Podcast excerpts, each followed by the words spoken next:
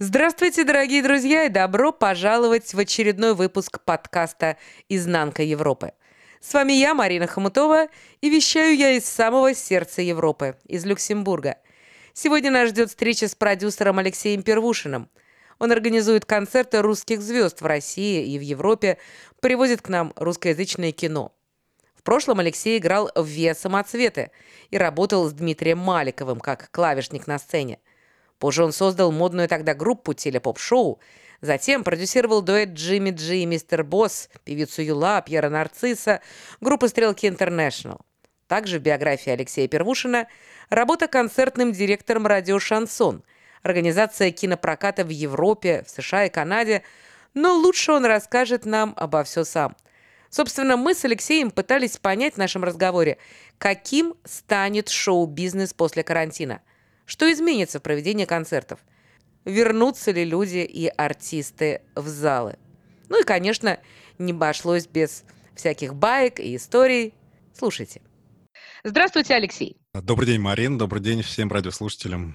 Алексей, сразу, я возьму сразу быка за рога. Сейчас вот в это интересное время, когда все переформатируется онлайн, и все происходит как-то необычно для всех, да, как вы думаете, куда двинется вот шоу-бизнес? Может быть, какие-то вы видите новые пути его развития? Ну, это интрига для всех, потому что мы видим сейчас активизировались попытки онлайн-концертов, монетизации онлайн-контента. Сейчас в полном порядке, конечно, все э, онлайн-платформы платформы Netflix, ОК, Иви, там, не знаю, какие сейчас в Люксембурге, может быть, свои европейские. Ну, в общем, все испытывают бурный рост. Конечно, они все прогнозируют некий спад после окончания всех карантинных историй, потому что часть народа, конечно, отпишется, но часть останется. И поэтому, а, в общем, конечно, беда, беда у артистов, беда у, а, у всех производящих живые мероприятия, у ивентеров, у кинотеатров. Вот я получил письмо от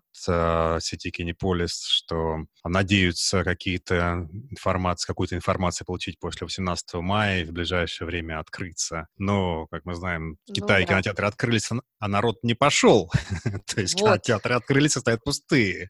Вот. Пока что все боятся. А в этом и состоит вопрос мой. Может быть, премьеры фильмов уйдут в онлайн, и как-то с нас будут брать какую-то там небольшую денежку, да, за то, чтобы мы посмотрели премьеру кино, и вовсе не на базе существующих платформ, Netflix и прочего, то, что вы назвали, назвали и не назвали. А может быть, появится что-то новое? Новые платформы, безусловно, появляются на основе блокчейна. Несколько проектов существует, где правообладатели, продюсеры фильмов могут их выкладывать и как бы, монетизировать. Но это не для, конечно, не для больших проектов пока, либо это для отдельных экспериментальных проектов, потому что, конечно, основная монетизация менеджерских проектов, голливудских студий, российских, все-таки пока основана на кинопрокате в кинотеатрах, на кинотеатральном прокате. Поэтому они переносят э, с одного срока на другой релизы больших картин. Сначала на лето, потом на осень. Некоторые через год уже перенесли в надежде, что все вернется, а, все опять вернется. Все опять вернется. Вы в это верите, что все опять вернется и будет таким же, как было? Нет, конечно, мир уже не будет прежним по разным причинам, по разным симптомам. Э, конечно, что-то произойдет, и сдвиг пользу онлайн-платформ мы наблюдаем, но опять-таки, я говорю, в основном премьеры отдают такие средние, малобюджетные и максимум там среднебюджетные картины могут позволить себе премьеры в онлайн, потому что не дают пока онлайн-платформы тех денег, Всех чтобы сборов. картин, угу. да, чтобы бюджетная, высокобюджетная картина окупилась и еще принесла прибыль, хотя бы там неожидаемую, но хотя бы там какую-то прибыль э, продюсерам картины инвесторам. Хорошо, а что касается концертов, да, вы организаторы концертов тоже, концертов исполнителей. Здесь ситуация похожа на кинопрокат или она другая? Ну, здесь все еще сложнее, то есть как раз угу. есть, конечно, некоторые плюсики, а, то есть как раз все сейчас тоже двинулись в онлайн, то есть платформы платят артистам, за онлайн-концерты, но, А. конечно, а, это ра- разовые гонорары, они, как правило, меньше выездных гонораров, и уж тем более намного меньше корпоративных, когда артист выступает на какой-то, на каком-то сабантуе приватном или корпоративном, там ценники, как вы знаете, зашкаливают. А Вот. А артисты, грубо говоря, чешут репу. Вот. Что, что будет? А, Пока пытаются делать вот онлайны, и мы видим всякие интересные моменты возникают, то есть объединяют старые группы, потому что уже телеканалы и онлайн-платформы уже не знают, чем завлечь, потому что конкуренция большая у них, чем завлечь зрителя на онлайн-концерт Мгм. и уже соединяют несоединяемые, то есть какие-то старые коллаборации, возрождать старые группы, которые давно распались, переругались и никогда не собирались быть вместе, вот они их откапывают, объединяют, э, делают совместные эфиры, совместные концерты, потому что, ну, это, это стихийное бедствие, все уже как бы забывают какие-то распри, объединяются, пытаются хоть как-то всплыть, выплыть. Смотрим у себя в Инстаграме многие там что-то интересное, там, я, вот, например, смотрю, а, Меладзе, да, Мгм. а, вы- выкладывает у себя в инсте, как он там, как Константин Меладзе, э, его на клавишах, его брат э, с гитаристом, там Вера Брежнева тут же там в следующем эфире возникает, поет вживую. Все это, конечно, очень интересно и оживляет, так сказать, бы- бы- бытие наше. Но в плане шоу-бизнеса и в плане ивент-индустрии, конечно, все пока весьма плачевно, то есть люди разоряются, я думаю, что будет много банкротств, много людей пойдут строить заборы вместо того, чтобы организовывать мероприятия, ну, условно говоря, и там что-то еще там менят профессию. Ну хорошо, а вот вы как продюсер, например, вот ведь какое-то ведь всегда продюсерское планирование, э, что зимой будет это, весной будет это. Сейчас планирование вообще у всех прекратилось или какое-то оно такое вот происходит, не- некое осторожное планирование, может быть, даже гастролей или еще чего-то?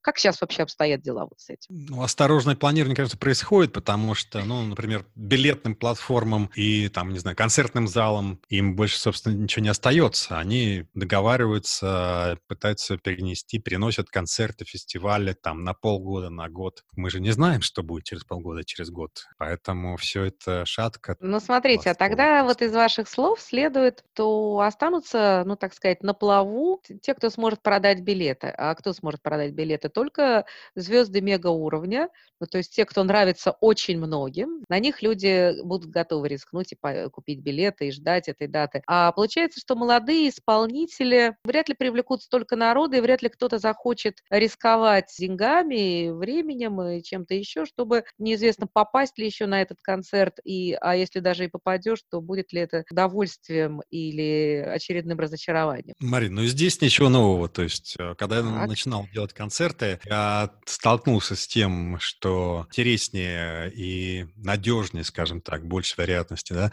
привести большое имя, сделать дороже билеты. Риск, конечно, будет больше, что, не дай бог, там исполнитель заболеет, самолет задержит, э, еще, еще что-то произойдет. Концерт Лепса, например, э, швейцарские пограничники долго не пускали группу, выясняя у меня по телефону, да, почему у них то обычная виза, мне пришлось там предъявлять всякие там письма из отдела миграции, разъясняющие, что не нужна для такого концерта специальная виза. То, увидев, пограничник, увидев эту ораву с инструментами, типа, голодных людей, так сказать.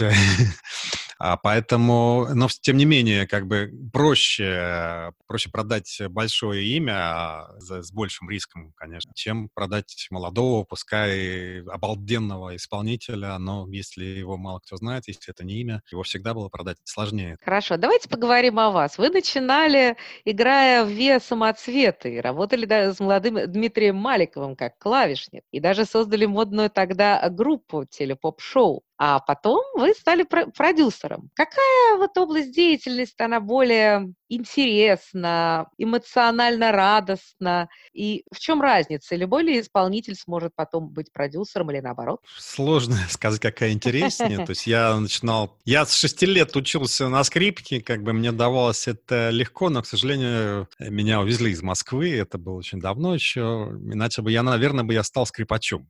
Классическим Вот. таким? А, Или, или таким? Наверное, ну, поп? я бы не устоял, Не наверное, в устояли силу бы. характера, чтобы оставаться классическим э, долгое время, но, во всяком случае, наверное, был бы успешно, потому что у меня был абсолютный слух, мне там, давался любой стук, там, определить какая-то нота, там, э, не задумываясь и так далее. Но э, я создавал все время такой энтузиаст, как нас воспитывали, что каждая кухарка может стать президентом, да, добиться. Там.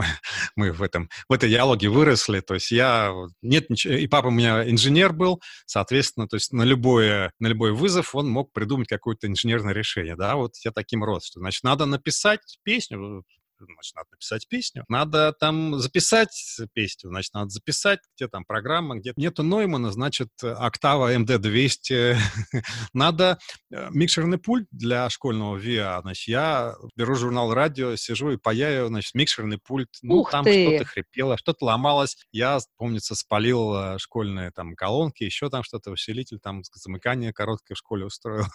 Но, тем не менее, там все работало на дискотеках, там моя цветомузыка, которая которая меня там чуть током не убила один, однажды, она работала, мигала, все были довольны. Представляете Поэтому, себе, какой я... вы были популярный мальчик в школе, боже мой. Нет, я, я не был популярным очень мальчиком, но вот такой подход инженерный, у меня не было, было в недостатке, наоборот, подход, э, подход популярного мальчика, да, то есть такого не было нарциссизма и умения преподнести себя как вот именно как мальчик, вот. Но как свой продукт преподнести я всегда хотел и умел, соответственно, уже через это как-то самореализовывался. И поэтому музыка во мне сидит, я не сразу понял, что нужно заниматься все-таки больше ей. К сожалению, я отверг в каком-то подростковом возрасте по глупости совершенно джаз, потому что я думал, что мне будет мешать любить рок. А. И а, в какой-то момент я тоже прекратил а, самообучение, потому что я не мог слушать музыку просто так, я осваивал всякие инструменты, но слушая, например, какой-то пассаж, я не ловил удовольствие от него, а я представлял, как именно пианист или там, клавишник взял каким клавишем, в какой позиции, какие ноты, как гитарист подтянул на каком ладу какую струну и как ущипнул значит, ее, чтобы вот именно такого звука добиться, вместо того, чтобы а, опять я... инженерный подход тот самый, да? Да, вот я вот в эту, в эту, в эту статью мой мозг меня стал затягивать. Я, я хочу, я хочу ловить кайф от музыки, я как бы в какой-то момент оставил, может быть, к сожалению, вот эту стезю. Но, тем не менее, даже со своим, как бы, не топовым уровнем игры я поработал за счет универсальности, поработал в группе «Самоцветы» клавишником, да, поскольку это было начало 90-х, э, все летело в тартарары, в том числе на эстраде тогда еще шоу-бизнес как такового не было. Ну, вся музыка заключалась э, в моих, э, которые мне достались там клавиши, секвенсоры, вся эта вот электроника, и был еще один гитарист, то есть барабаны. Фонограмм тогда, может, ну, конечно, у каких-то групп уже была, там, типа «Ласковый май», а в «Самоцвет» же в старой закалке, uh-huh, вот они, uh-huh. в принципе, не представляли, как можно под фонограмму работать, да, даже под минусовую там очень долго к этому приходили. Поэтому вместо фонограмм вот были электронные инструменты, то есть все по-честному, все игралось, что-то я играл руками, что-то играла электроника, я заводил это, значит, соответствующими кнопками на секвенсоре, и гитарист еще был живой. Вот все звучание делали мы вдвоем, а четыре солиста, которые, собственно, и сейчас есть, они, э, Лена Преснякова, Алекс Лепцов, Саша Нефедов, а, был тогда еще Женя Пахомов такой, mm-hmm. двойник Томаса Андерсона. А, да, но он потом в шоу Двойников еще какое-то время работал. Поработал за счет э, своих какого-то слуха. Там ничего сложного, в принципе, не было. Вытягивал вполне такую творческую работу клавишника самоцветов. Вот эта биография. Но ну, вы продюсировали. Очень много кого продюсировали на самом деле. Мистер Босс, Джимми Джи, певица Юла, Пьер Нарцисс, всякие э, участники «Фабрики звезд», «Последний герой», вы сопродюсер группы «Стрелки Интернешнл». Кем из актеров, артистов музыкантов вам лучше всего работал? Кем вам было интереснее, как инженеру и музыканту? А, вот как раз Джимми Джи, который сейчас а, живет в Великобритании, а уникальный человек. То есть ради него я, можно сказать, ушел со сцены сам, потому что, ну, тогда было это несложно как бы у нас распалась ввиду а, тогда глупых таких амбиций, как это обычно происходит, группа распадается, да, мы разошлись тогда в проекте с Олегом Шлепцовым из «Самоцветов», а, а, с которым мы вместе делали группу «Телепоп-шоу», и появился вот Джимми, да, сначала мы его взяли, а его нам сосватала Ирина Герасимова, которая сейчас глав, глава радиостанции «Орфея», она в ГТРК на, на, высоком посту mm-hmm. каком-то, а тогда она была редактором телепередачи «Зигзаг удачи». Продюсером был Акопов. И, значит, я оказался после гастролей с э, «Желтухой» в больнице, и ребята без меня выступили. И, говорят, совершенно уникальный черный парень, Говорит, такой потрясающий. Ну вот я потом с ним познакомился. Джимми такой рэпер-импровизатор, который на ходу все, нет проблем. Вот давай делать так, так, так, так, все получилось. Такой он, надо, guy такой был. И а, мы с ним сделали проект, вот этот Джимми Джи, Джимми Джи. Потом нашли, ну, появился такой толстый приятель, который весил 170 килограмм, и когда он садился на шпагат, это было очень эффектно. Ух ты! Вот. Мистер Босс, да, он э, сириец, вот, но, к сожалению, оказался не самым хорошим человеком по жизни. Вот Джимми человек уникальный, э, и сейчас он занимается тем, что он формирует английское. Есть такая в России команда звезд эстрады Старко, вот, mm-hmm. и есть, когда артисты играют в футбол. Джимми э, формирует такую же английскую команду, еще помог венграм и туркам такие же команды сформировать и привозит вот этих артистов, футболистов, соответственно, вот на эти чемпионаты. Ну и сам там выступает тоже. И мы с ним очень здорово общаемся. Ради него, как с ним было очень прикольно, и сейчас иногда что-то там пытаемся делать, но не, не успеваем доделать до какого-то значимого уровня. Наверное, успеем когда-нибудь, когда-нибудь еще что-нибудь сделаем. То есть, получается, первый, самый любимый? Или он был не первый? Ну, первый, первый был...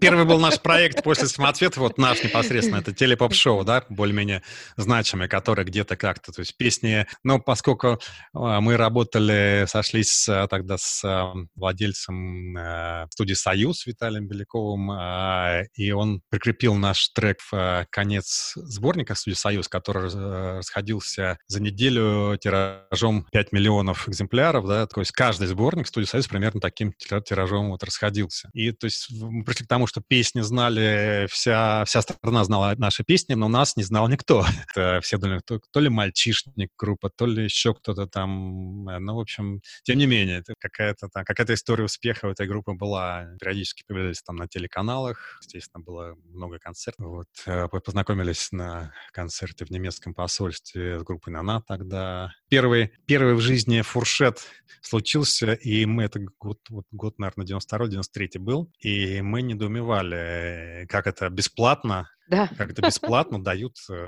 напитки и еду. То есть время начиналось такое да, да, да. Э, зверское, я бы сказал, да, 90 такая рвачка была повсеместная. И, я помню, как ребята из группы «Нана», значит, тайком умыкали вот эти вот банки с Кока-Колой, с э, пивом, э, какие-то там призовые фонарики. Ну, я скромничал, скромничал, в общем, тоже урвал несколько штук. То есть самые скромные были я и Левкин. А мы как-то вот э, очень прихватили там по несколько штук. Барри Лебасов, как всегда, там разлагольствовал. А, меня просили, поскольку я уже тогда владел неплохо английским, меня попросили перевести что-то там какие-то немцы э, посольские Барри Лебасова там отковали вопросами, типа, где можно в России послушать хороший джаз? Барри говорит, переведи, пусть встанут пораньше, наденут телогрейку, встанут в очередь за колбасой. И вот там, там они все и услышат. Там.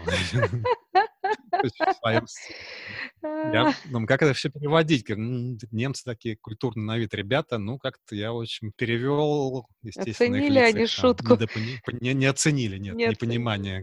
Истории много, на самом деле. Ой, истории, вообще вот такие истории. другой жанр немножко. Это так, э, это классно, это другой жанр. Кстати, можно вернуться будет в другом интервью, если Могу вам целую программу О! Артистических историй наговорить как-нибудь в подкаст. Вот, вот, Алексей, вот я вас и поймала. Вы сами прям поймались, пришли в сети. Все, договорились, так, я, я себе пометила уже. А давайте перейдем дальше немножечко к организации концертов, потому что, ну, я так понимаю, где вы только их не организовывали, и в Кремле, в Крокус-Сити Холле, в Театре эстрады, а теперь вы организуете концерты здесь. Где сложнее организовывать концерты, в России или не в России? Ну, я, честно говоря, не люблю, когда большая конкуренция, я не такой уж боец. То есть я в России э, организовал концерты в основном какие-то гарантированные, да, то есть э, либо, ну, грубо говоря, не за свой счет, когда mm-hmm. были какие-то инвесторы, кто рисковал. А, я был концертным директором нескольких артистов. Опять-таки, жизнь меня привела к шансону, хотя я никогда не любил этот жанр, но жизнь меня все время, поскольку он популярен в России, особенно если отъехали от Москвы чуть подальше. Да-да-да. Вот. Радиоста- радиостанция «Шансон» очень востребована была. Я какое-то время был концертным директором этой радиостанции э, и организовывал всякие туры. В частности, я был директором Андрея Бандеры, который, слава богу, мне никогда не нравился этот псевдоним, но вот задумка продюсеров была. То ли на скандале они хотели поиграть с продюсеров из компании «Союз Продакшн» с невинным видом. Говорили мне, что, а что, Бандера это вообще там по какому-то там по-украински или по какому-то, это просто знамя там и так далее. Я говорю, ну это же как бы символ в любом случае для русского, для советского, нет, уже не советского, для, для русского человека. Это символ бандеровцев. Ну вот как-то они на этом играли, да, хотя ничего, ничего общего там со Степаном Бандерой проект не имел, кроме вот созвучности, да, а очень милый человек Эдуард Изместьев, который сейчас наконец-то, у него закончился, закончился контракт, и он выступает уже под своим именем, фамилией. А, видимо, вот, с облегчением его... избавился от псевдонима. Да, да.